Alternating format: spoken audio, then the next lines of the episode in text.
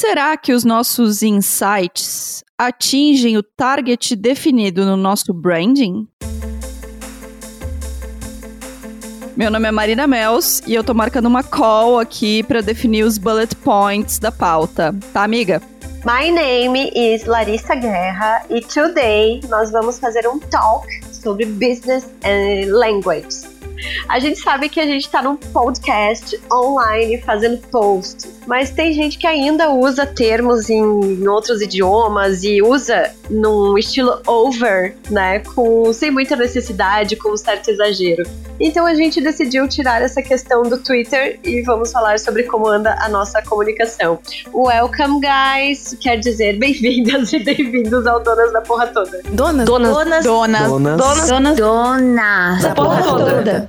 Antes de mais nada, eu quero dizer que eu tô há duas semanas cantando Vem Aprovar Meu Brunch. Saiba que eu tenho approach nesse episódio, tá? Então, essa música é gênia do Zé Cabaleiro. Ela foi cantada pelo Zeca Pagodinho já em 99 e já fazia ironia sobre essa popularização dos termos em inglês. Porque, afinal de contas, minha vida agora é cool, meu passado aqui foi trash. Mas eu quero lembrar que o próprio Zé Cabaleiro canta numa música de 97 que o cara mais underground que ele conhece é o Diabo. Então nem ele está imune a essa ironia. E na gastronomia, né, que é a área de onde eu também venho, a gente já incorporou há muito tempo termos como fast food, light, richot, gourmet, chef, que é uma palavra vinda do francês, finger food, self-service, buffet e por aí vai. Na comunicação é muito comum a gente usar esses termos briefing, brainstorming, essas coisas todas. No lazer, a gente usa o quê? Serviços de streaming, a gente dá um play, a gente assina o canal premium.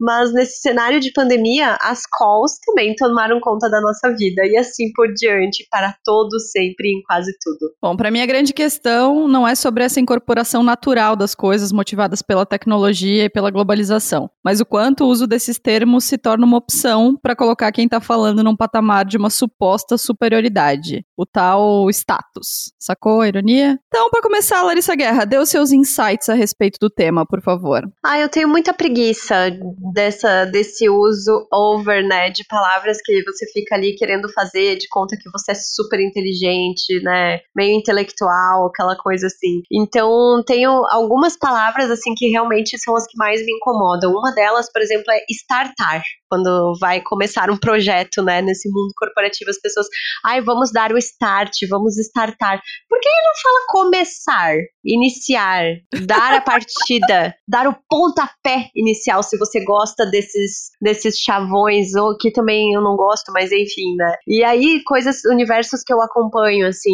gastronomia é muito comum. Eu lembro que na faculdade eu chegava a pedir pra Thaisa, que participou do episódio passado, e ela fala francês, eu dizia, Thaisa, pelo amor de Deus, como é que eu pronuncio isso aqui, sabe? E aí ela me mandava áudios, assim, explicando como é que ela falava, o que que significavam essas coisas, porque eu não fazia a menor ideia, assim. E outro universo que eu acho que é bem contaminado, né, com esse uso de palavras e expressões estrangeiras é a moda. Uma coisa que acho que tem bombado aí nos últimos anos é a shirt. Qual a dificuldade de falar camiseta, brusinha? Que brusinha é tão bom de falar, é tão legal, sabe?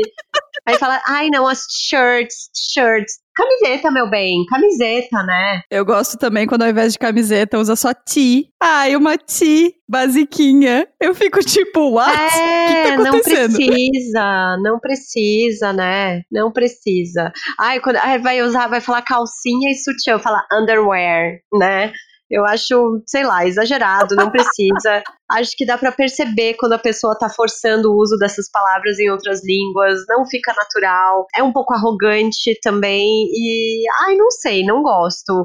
Mas eu adoro usar com ironia, né? O ai, hello, amigas.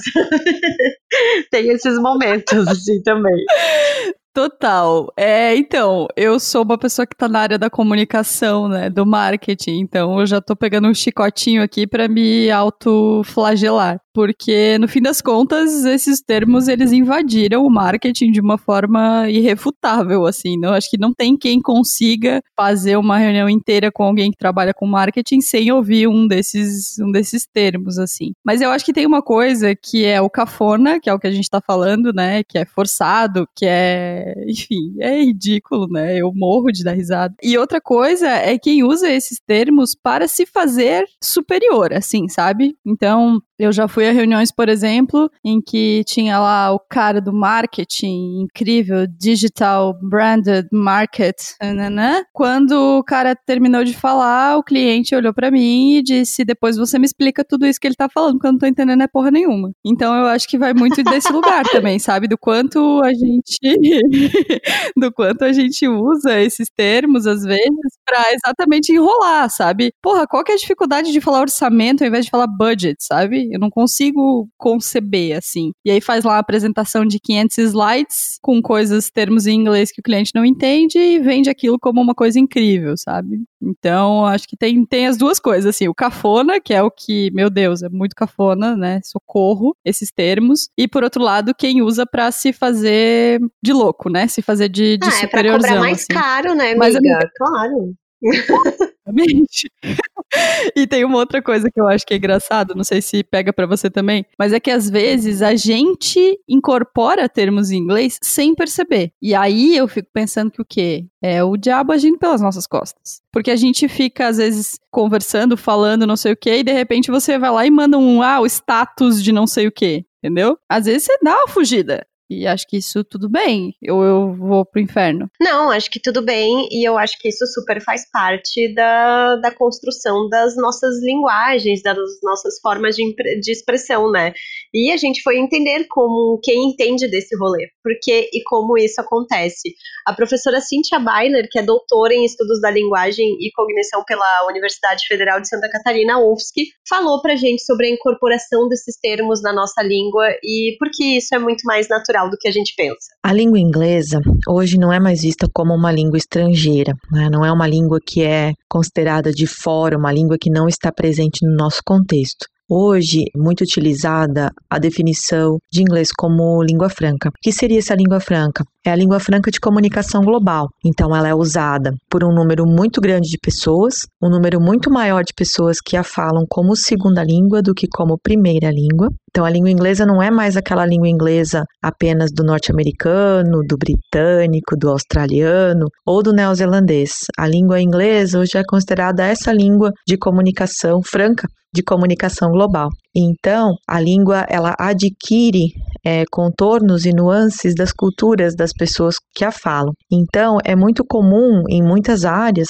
né, a gente percebe essa, essa utilização de palavras da língua inglesa como uma forma de internacionalizar o contexto. Né? Então, a gente vê muito isso. É comum, a língua portuguesa, sim, ela é uma língua composta por palavras né, de etimologias distintas, então de origens muito distintas. Né? Nós temos palavras na língua portuguesa hoje que no passado eram palavras que foram aportuguesadas né, de outras línguas, como o árabe, como né, várias línguas aí. Então é, é comum incorporarmos vocabulário estrangeiro. Incorporamos tanto que hoje usamos, por exemplo, o verbo deletar. Né? O verbo deletar veio do quê? Veio do to delete, da língua inglesa que virou deletar. E entre eles a gente tem muitas outras. A gente acaba se apropriando de palavras que no contexto original, por exemplo, a palavra outdoor, que hoje no português a gente fala outdoor, né? Então, o outdoor em inglês, outdoor é tudo que é externo. O que a gente chama de outdoor no Brasil, nos Estados Unidos, por exemplo, é billboard, né? Então, a língua é um organismo vivo, é algo que muda.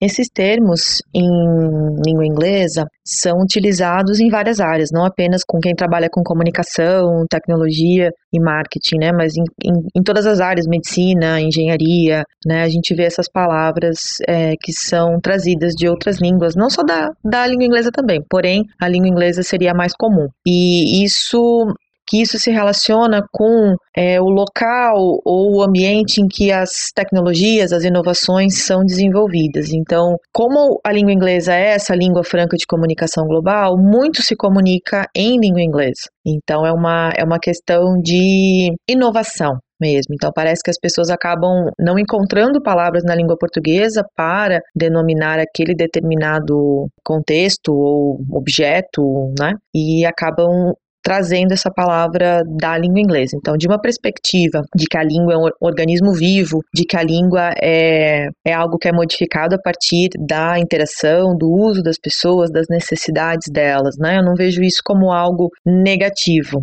Como uma cientista da linguagem, né, alguém que estuda linguística, alguém que é professor é, universitário e de língua inglesa, eu não percebo isso como um empobrecimento da língua portuguesa. É, eu percebo isso como uma necessidade. São, é, acaba revelando as necessidades das pessoas em utilizar certos termos, certas palavras que denotam usos tecnológicos ou que denotam inovações nas suas áreas. É, nós vivemos num país em que acredita-se no mito do monolinguismo, acredita-se que se fala apenas português no Brasil. Muito pelo contrário, o censo de 2010 trouxe o dado de que temos 274 línguas faladas neste país, das quais português e libras são as línguas oficiais. Então, com um dado desses, nós temos várias línguas indígenas, várias línguas de imigração. Então, nós somos um país com muitas línguas e com muitas influências, apesar de vivermos neste mito de que se fala apenas português. Então, é preciso preciso sim valorizar a língua portuguesa, é,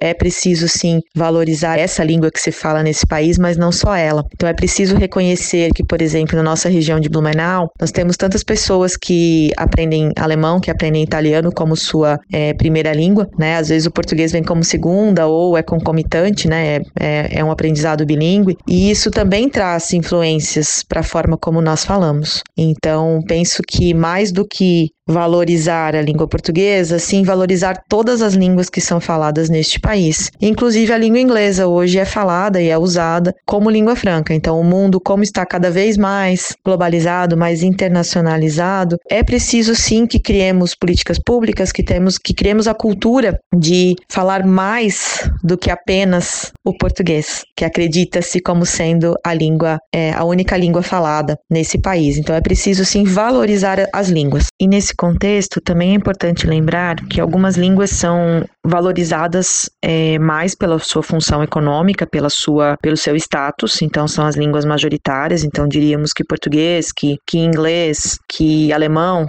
né, talvez sejam consideradas línguas é, mais valorizadas do que línguas indígenas ou do que Libras, que é utilizada por um público mais específico. Então é, é preciso realmente é, valorizar todas as línguas. Olha, eu fiquei chocada, choquita, com essa informação de que a gente tem 274 línguas faladas no país. Eu acho que isso mostra que não tem desculpa, meu querido, para usar o tal do budget né? Porque a gente tem várias influências, várias coisas, vários jeitos de falar no Brasil. E aí, vou fazer um parênteses para dizer que eu acho que uma das coisas mais incríveis que a gente tem no Brasil é a variedade de sotaques. Na semana passada eu estava fazendo uma call com um cliente e tinha uma pessoa de Goiás, eu aqui de Santa Catarina, uma pessoa do Nordeste, um paulista meu e um gaúcho que reunião deliciosa! Porque a gente fala de formas diferentes, com entonações diferentes, com gírias diferentes. Isso é muito legal. Então, eu acho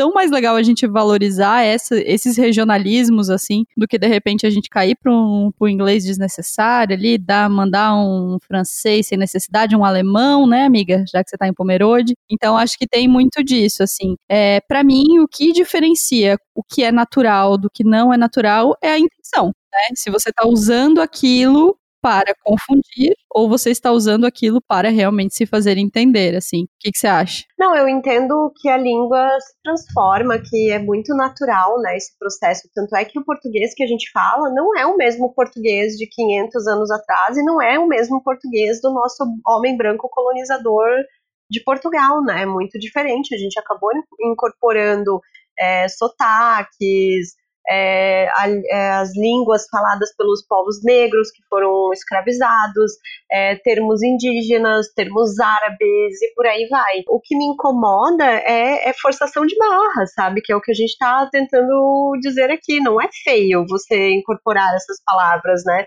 Eu acho muito legal quando ela dá o exemplo do outdoor, né? Pra gente, outdoor, a gente, tá, beleza. E billboard é o outdoor no, fora então é muito louco.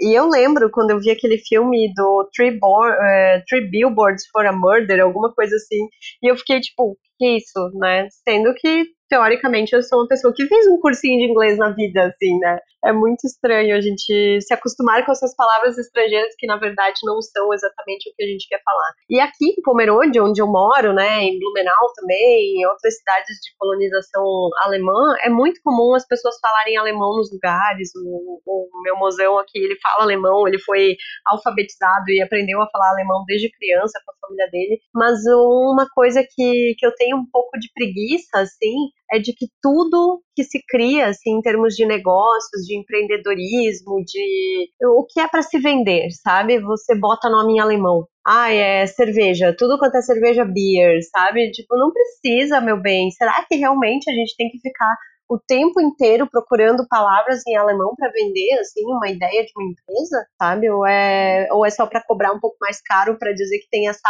aura de, nossa, olha como somos alemães, né? É, sei lá, Talvez eu apanhe por conta disso na rua, mas enfim. não, eu vou estar tá lá para te defender, amiga. É que eu, eu acho que, que é isso que a gente estava falando, assim, depende tanto da intenção, né? É a intenção da pessoa que está por trás daquilo, assim. Eu gosto muito quando a Cintia usa o termo descolonizar, né? Porque. E me lembra muito de Bacurau, inclusive. Porque tem uma parada muito da gente não olhar para o que é. pro que foi é, colonizado na gente, né?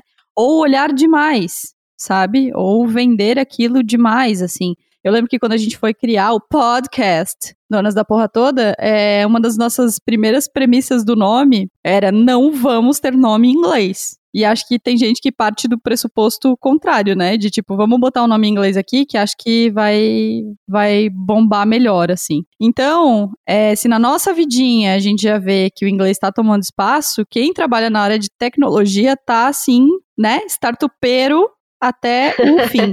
A Carol Passos, que sempre contribui aqui com a gente no Donas, ela nos contou a história de um evento para esse setor que percebeu um aumento da diversidade ligado à linguagem. Eles trocaram alguns termos em inglês por termos em português e perceberam essa mudança. A gente foi conversar com a Bruna Maia, que é consultora vocacional e uma das organizadoras do Startup Weekend Social Impact. E ela, apesar do nome em inglês, realizou esse trabalho de comunicação mais focado em palavras em português. Fala aí, Bruna. É, todos os segmentos e profissões têm seus próprios jargões e uma linguagem, digamos assim, da prática, né? Em TI isso não seria diferente. O dinamismo do mercado e as trocas com os outros países faz do inglês a língua mais prática e que torna o dia a dia muito mais dinâmico. Pensar no uso dos termos em inglês é, dentro da área de TI é pensar também em quem está se comunicando e aí vem um olhar para o perfil do profissional. Alguns adotam os termos em inglês, ainda que haja de alguma forma algum substituto na língua portuguesa, por não ter feito essa associação ainda, porque esses profissionais são mais práticos e mais objetivos mesmo. Mas também existem os profissionais que têm interesse em se destacar dos seus pares dentro do mercado. E aí, de uma forma, digamos assim, mais autêntica ou não, muitas vezes, né, acabam incorporando os termos para se destacar mesmo. Uma coisa coisa é certa: quando se trata de comunicação, é sempre melhor, mais prático, mais econômico, inclusive, se fazer entender, ser o mais claro possível. Se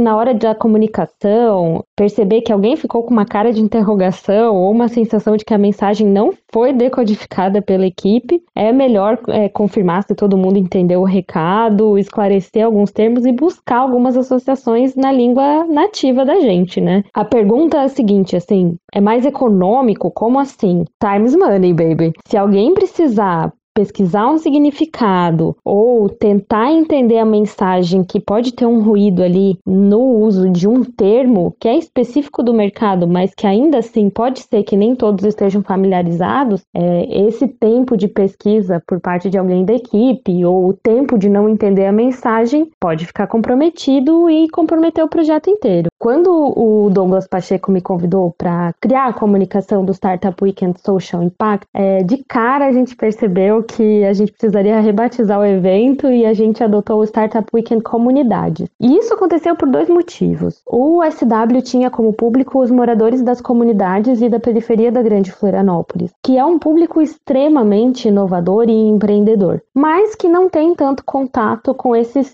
termos usados dentro do ambiente da tecnologia ou das startups. E a gente queria que o evento fosse realmente inclusivo. É, ou só pelo nome a gente já viu que afastava um pouco o público, assustava o nosso público. E depois a gente percebeu que dentro da, da própria equipe de voluntários da organização que é feito por profissionais de várias áreas, alguns termos como pitch, dev, sponsor, content, gerava dúvidas. Então a gente, a partir da organização e a partir do nosso público, a gente descolonizou a linguagem do evento e o warm-up virou esquenta, por exemplo. É, e aí a gente foi adequando também a comunicação em português. Uh, a gente adotou gírias, expressões locais para aproximar ainda mais o público, sobretudo o público jovem jovem. E o resultado foi maravilhoso. Os ingressos esgotaram em mais de um mês antes do evento. Foram mais de 100 pessoas que participaram e os próprios jurados, que eram nossos convidados, reconheceram que esse, essa edição do SW com certeza foi a mais inclusiva, foi a mais diversificada que contou com uma, uma, participação de mais pessoas pretas, de pessoas de bairros periféricos, pessoas que vieram até de outros estados participar especificamente daquela edição. É da natureza do ser humano buscar pertencer. E a língua, a linguagem, é também uma forma muito poderosa para que as pessoas se sintam acolhidas ou para que as pessoas se sintam distanciadas. Então, quando a comunicação tem o objetivo integrar as pessoas e deixar as coisas muito claras, as pessoas se permitem se sentirem mais seguras e elas ficam mais confortáveis para contribuir da melhor forma que elas puderem. É, pode parecer meio óbvio, mas quando a gente está falando de entrega e de uma comunicação, os melhores resultados têm maior chance de aparecer dessa forma, com tudo muito claro e muito objetivo. O óbvio precisa ser dito e sempre com a maior clareza possível. Bom, como diz a Bruna, Time is money. É o capitalismo, né, amiga? O capitalismo, aquele seu velho amigo de fé, irmão, camarada, que às vezes faz com que a gente se adapte pro que a gente tá ali na nossa frente sem pensar muito, né? E eu gosto muito de quando ela fala que a gente é, perde tempo tentando decodificar aquela linguagem, ao invés de focar no que às vezes realmente é a mensagem, né? Então, a partir do momento que a gente deixa de perder tempo, talvez as empresas, mesmo as mais startupeiras, percebam que a gente consegue falar português e com isso ter mais agilidade nos processos e tudo mais. Não, e fora que assim, como é bonito, né, trocar warm-up por esquenta. Esquenta é maravilhoso, é ótimo. Todo mundo sabe o que é esquenta no Brasil. É lindo, é lindo. Eu achei incrível essa iniciativa Espero que façam mais eventos como esse, né? Que as pessoas se preocupem em traduzir, em usar gírias, usar termos, memes que sejam, porque meme já é praticamente uma, uma nova linguagem do brasileiro, né? Que o brasileiro compreende como ninguém, assim. Eu acho super importante, é muito legal, é, é, cara, incrível, incrível, sensacional. E aí vem, né, essa parte do capitalismo imundo aí, a gente não percebe, mas a gente tá servindo ao capitalismo até nas nossas formas de linguagem, na nossa comunicação né? E acho também muito importante pontuar que, assim, acho que como jornalista, né, Marina, a gente sempre aprende a,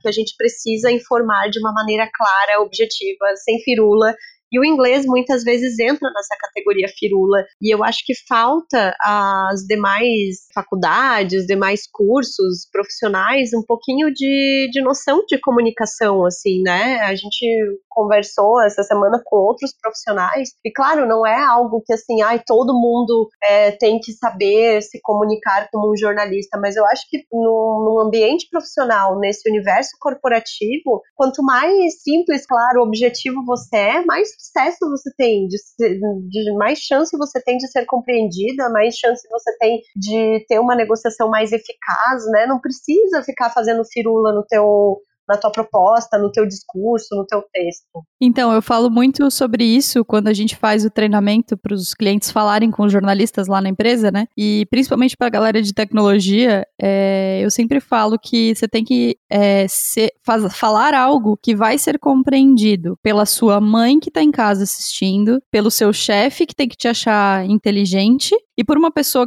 um transeunte qualquer que está passando na rua, que não entende do seu negócio, mas que pode ser um cliente seu. Então, para atingir todas essas pessoas, só tem um jeito de falar, que é de uma forma clara em português. Então, acho que, claro, em reuniões exclusivas da galera de tecnologia, em reuniões exclusivas do pessoal do marketing, tudo bem, quer usar os termos em inglês, usa. Acho que o problema é quando isso é utilizado na intenção de segregar, na intenção de separar quem sabe do que você está falando e quem não sabe do que você tá falando. Ou para ser cafona mesmo, para ser ridículo mesmo, porque, meu Deus do céu, né? A gente às vezes usa esse, esses termos, mas tem gente que passa do limite e exagera, e é sobre isso que a gente tá rindo aqui, né? A Malu, a Maria Luísa Lang, ela fez um tweet esses dias que foi: Quantas palavras em inglês cabem na mesma frase do homem branco líder de empresa no Brasil. E aí eu fui conversar com a Malu. Ela é minha parceira de coaching para os speakers do TEDx Blumenau e é curadora de conteúdo educacional na Fundação Estudar. Conta aí, Malu. Ouvir palavras em outros idiomas sempre foi bastante natural para mim, até porque um exemplo disso é que eu lembro até hoje da minha primeira aula de inglês que eu tive na vida, é, logo com três anos de idade, e de lá para cá já são cinco idiomas na minha cabeça. Só que o incômodo nunca surgiu durante uma aula de inglês, né? E eu acho que aqui entra um pouco o quanto quando começou a incomodar. E eu acredito que rola uma combinação de fatores. O primeiro é que toda vez que eu uso um termo que é corriqueiro pra gente em outro idioma, como, por exemplo, esses dias eu ouvi um a gente pode e vai advance, é, a gente vai avançar, na mesma frase, assim. E o segundo termo que eu acho, o fator que impacta na, na, nesse incômodo é a repetição. Não de uma mesma palavra, na real que isso também, mas quando em uma frase parece que existem mais palavras em inglês do que na própria língua portuguesa, sabe? Acho que. Então é, é isso que incomoda, assim. Tanto você saber que é, a pessoa sabe é, a palavra que ela quer usar, então não é fora do vocabulário rotineiro dela, e também quando você encontra mais de uma, mais de uma palavra é, em outro idioma na mesma frase. Eu acredito que por frequentar vários eventos corporativos e conversar com pessoas de áreas que são mais expostas ao mercado e a vocabulário e ao vocabulário internacional, como áreas de criação ou até mesmo no mercado financeiro, são nesses ambientes que eu ouço mais esses termos estrangeiros na ponta da língua das pessoas. Até porque quem nunca ouviu numa agência de publicidade, por exemplo, putz, tá quase chegando o meu deadline e eu ainda não tô nem perto de é, budget necessário para bater todos os KPIs desse último mês, né? e falando de motivação, eu entendo que existem culturas corporativas que têm esses termos bastante enraizados na rotina da empresa. E de novo, eu tô falando de um job, de uma sessão de brainstorming, de validar o business plan. E eu nunca parei para perguntar para um desses profissionais, tipo, ei, por que que você fala essas palavras o tempo inteiro? Será que não te incomoda? E eu entendo que em parte é meramente um comportamento de ecoar o que a gente já ouve todos os dias na maior parte dos nossos dias que a gente passa nos locais onde a gente trabalha, né? Agora, uma coisa que eu tenho observado mais recentemente é que o número de termos em inglês em uma mesma frase parece crescer de acordo com o número de privilégios que a pessoa possui. E aqui lembrando que o topo da escala de privilégio pelo menos aqui no Brasil, ainda é o homem branco de classe média alta, cis e o resto a gente já sabe, né? O conhecimento ele infelizmente ainda é visto como algo que é restrito no nosso país. E quando a gente se comunica em outro idioma, a gente está diminuindo mais ainda o número de pessoas que podem não só ter acesso ao que a gente está falando, mas nos entender plenamente. E assim a gente desenvolver e estabelecer um diálogo com aquela outra pessoa. E outra coisa que também está ligada com essa perspectiva de acesso é que o conhecimento, de novo, aqui no Brasil, ele é visto como poder. Ele já é escasso, embora ele não deveria ser. O que eu quero dizer com isso? Que toda vez que eu emprego uma palavra em um outro idioma que eu não tenho certeza que a outra pessoa também possui domínio, eu estou fechando a porta para o entendimento dela. E além disso, eu me coloco num patamar socialmente hierárquico acima do dela, no sentido de eu entendo e você não, eu detenho o conhecimento e você não. E entender um outro idioma é um baita privilégio, mas se conectar e dialogar com as pessoas que estão aqui agora ao nosso redor é, antes de mais nada, bastante necessário. E eu tenho uma visão de que estar num país que tem como idioma oficial a língua portuguesa, por que, que a gente não usa ela, não é mesmo? Sem contar que é um idioma que tem, nossa, infinitas expressões incríveis, assim. É um idioma muito belo. Esses dias mesmo eu tava zanzando pelo Twitter e eu acabei me deparando com daqueles tweets da série No Brasil a gente não fala X e daí traz uma expressão genial aqui da nossa terra, né? E naquele dia foi No Brasil a gente não fala clickbait, mas a gente fala jogar verde para colher maduro. E eu acho isso lindo. Bom, vamos lá. Do ponto de vista pessoal, eu acho cafoníssimo ficar usando esses termos em inglês. Acho brega, acho que Brega. demonstra exatamente. eu acho que demonstra exatamente o contrário do que a pessoa quer demonstrar. Ela quer fazer a fina, fazer a luxo, fazer a descoladona. E eu acho que mostra exatamente o contrário. Quanto mais termos em inglês desnecessários a pessoa usa, mais brega eu acho que ela é. Então, para mim, sou exatamente o contrário. E profissionalmente, eu acho que a gente tem que entender que linguagem é acesso, como a Malu fala, né? Então, se a gente quer que as pessoas saibam, se a gente quer dar acesso a elas ao conhecimento ou o que a gente está falando, a gente precisa falar de uma forma que elas entendam. E mesmo que os termos em inglês tenham sido incorporados em algum nível pela gente, a gente tem que se esforçar para que eles não segreguem as outras pessoas. Então, basicamente são as minhas duas conclusões. Um, cafona. Dois, temos que cuidar para não prejudicar o acesso pelo uso desses termos. Não, acho total, acho que vem muito de encontro ao que a gente estava falando ali antes, né? Acesso, é ter empatia na forma como a gente está se comunicando, é entender que, tipo, ah, eu sou uma pessoa privilegiada porque fiz faculdade, você tem esse privilégio, outras pessoas têm, mas muita gente não tem, né? Vamos voltar a falar o quanto o Brasil é um país cagado, o quanto a gente peca em educação, né? Ai, não vou nem começar, porque senão já começa a ficar pistola e hoje eu tô muito bem, tô muito de boas, hoje paz, né? Mas acho muito importante isso, sabe? Uma coisa que eu já vivi várias vezes em cozinhas, trabalhando, é essa dificuldade de expressões, assim, de ter várias expressões do português ou do inglês, do francês, e aí você vai e fala pro cozinheiro, o cozinheiro vai e escreve errado, sabe? É banoffee, né? Que é aquela torta de banana lá com doce de leite, que a gente, na verdade, com caramelo que a gente usa doce de leite no Brasil. Mas onde eu comprava para revender no restaurante, eles sempre escreviam banoffee errada em cima da torta. Só que como é que eu vou, vou dizer para essa pessoa? Porque provavelmente essa a equipe não teve ali uma orientação de, olha, você tem que escrever exatamente assim. Aí você vai e fala lá pro teu cozinheiro, faz uma banoffee e escreve banoffee em cima. Ele vai escrever como ele entendeu. Então, eu também me tornei ao longo do tempo uma pessoa muito mais compreensiva em relação a erros de português. Já aconteceu, assim, de alguma vez é, ver um erro de português em alguma loja, alguma coisa, e aí eu não vou tirar foto e ficar zoando isso, sabe? Não acho legal. É, acho que a gente precisa ter esse carinho, assim, de entender que muito, que educação é um privilégio no Brasil. Educação de qualidade é para poucos no Brasil, não é para todo mundo, sabe? E aí, pra gente encerrar esse raciocínio, né? Eu gosto muito quando a, a Malu hitei. Mas é, uma coisa que eu amo na, na fala da Malu é quando ela lembra das expressões do português, né? Que eu acho incríveis, assim, eu acho lindo. E quando ela diz, ah, o jogar o verde para colher maduro, né? Eu lembro muito também de uma que a gente usa muito lá em, lá em Lages, que é, ah, você pode fubá que eu já tô com a polenta pronta, né? Pra dizer que eu sou muito mais rápida do que você imagina, meu bem. É, ou, ai, agora me caiu os butiá do bolso. É, caiu, eu caiu o cupi da calça também. e por aí vai, né? São várias expressões tão bonitas que eu acho que a gente poderia voltar a popularizar e não ter vergonha de, de usá-las, assim. Mas eu acho que é isso isso, né? Acho que se trata de ter uma comunicação mais empática, que olhe com carinho para o outro, que seja clara, que seja objetiva, que não fique fazendo firula só para parecer que é chique, é cool, é trend, né, meu bem?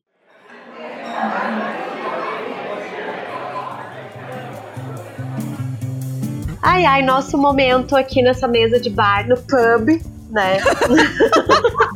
pra gente. Meu pint, por favor. Isso aqui tô dando meu drink, né? O meu pint com uma beer, né? Mas enfim. É, lembrando vocês que vocês podem conferir todos os nossos conteúdos, tudo que a gente tem para vocês, feito com todo amor e carinho lá no www.donasdapetoda.com.br. Que a gente tem a nossa campanha no Apoia-se. É muito importante receber a ajuda de vocês. A gente agradece as pessoas que já estão doando, né? Porque já temos apoiadores lá fazendo parte parte dessa corrente pelo sucesso do capitalismo no Donas. Mas é muito, muito importante mesmo. Outra coisa que eu quero lembrar é que você pode assinar a nossa newsletter, a nossa cartinha, né? Que eu acho mais bonito dizer cartinha. E você também pode acessar lá no arroba Donas da Petoda no Instagram, usar o nosso filtro no Instagram e bombar linda e plena por aí. Marina, eu quero primeiro as suas dicas. Bom, vamos lá. Eu acho que uma das dos jeitos mais bonitos da gente se encontrar com a língua portuguesa é através da música e através da poesia. Então, eu quero indicar para quem ainda não deu uma olhada no toda a poesia do Leminski. O Leminski é o meu poeta favorito. É um poeta de Curitiba que tem uma poesia disruptiva, para usar o termo startupeiro, mas tem uma poesia que me encanta muito. Eu gosto muito dos versos curtos dele e acho que a poesia é sempre uma forma da gente se conectar com alguma palavra que fazia tempo que a gente não olhava com carinho. E quero indicar também música, claro, pra gente prestar atenção nas letras, pra gente entender um pouco mais sobre as vivências de outros lugares. Eu gosto muito de ouvir músicas de autores que não são da região onde eu moro, que tem um sotaque diferente, que tem uma forma diferente de ver o mundo. Tem um disco do Zé Cabaleiro que eu gosto muito, que é de músicas portuguesas, de Portugal, realmente é lindo, é um disco incrível. E gosto muito também das canções do Chico César. Então, para mim, ouvir uma, um disco do Chico César é dar aquela respirada e pensar que a língua portuguesa nos reserva grandes surpresas sempre. E também quero dizer uma coisa que eu acho que é tá, tem me feito bem, que é mesmo quando a gente vai ver séries estrangeiras, assistir séries em outros idiomas que não sejam inglês. Eu vi recentemente uma série, eu gosto muito de série de criança, né? Série de adolescente. Então, vi recentemente uma série em espanhol, vi uma série é, francesa. Acho que isso é muito legal porque além da narrativa audiovisual ser muito diferente e a gente descolonizar um pouco desse, dessa visão norte-americana das coisas, ainda a língua traz um frescor para os nossos ouvidos, assim, sabe? Como se a gente não tivesse acostumado a ouvir aquilo e a gente não tá, mas também dá uma refrescada, assim. Eu acho muito, muito bom fazer isso. Então, minha categoria favorita lá na Netflix é séries estrangeiras. E tua amiga, qual a dica? Ah, eu quero dar a dica, acho que provavelmente boa parte de quem nos ouve deve seguir, porque é um perfil de Instagram bem famoso, que é o Green Gold Dictionary, né? Ele traduz essas expressões do português para o inglês sempre de uma maneira muito engraçada, assim, é muito bonito mesmo esse trabalho de valorização,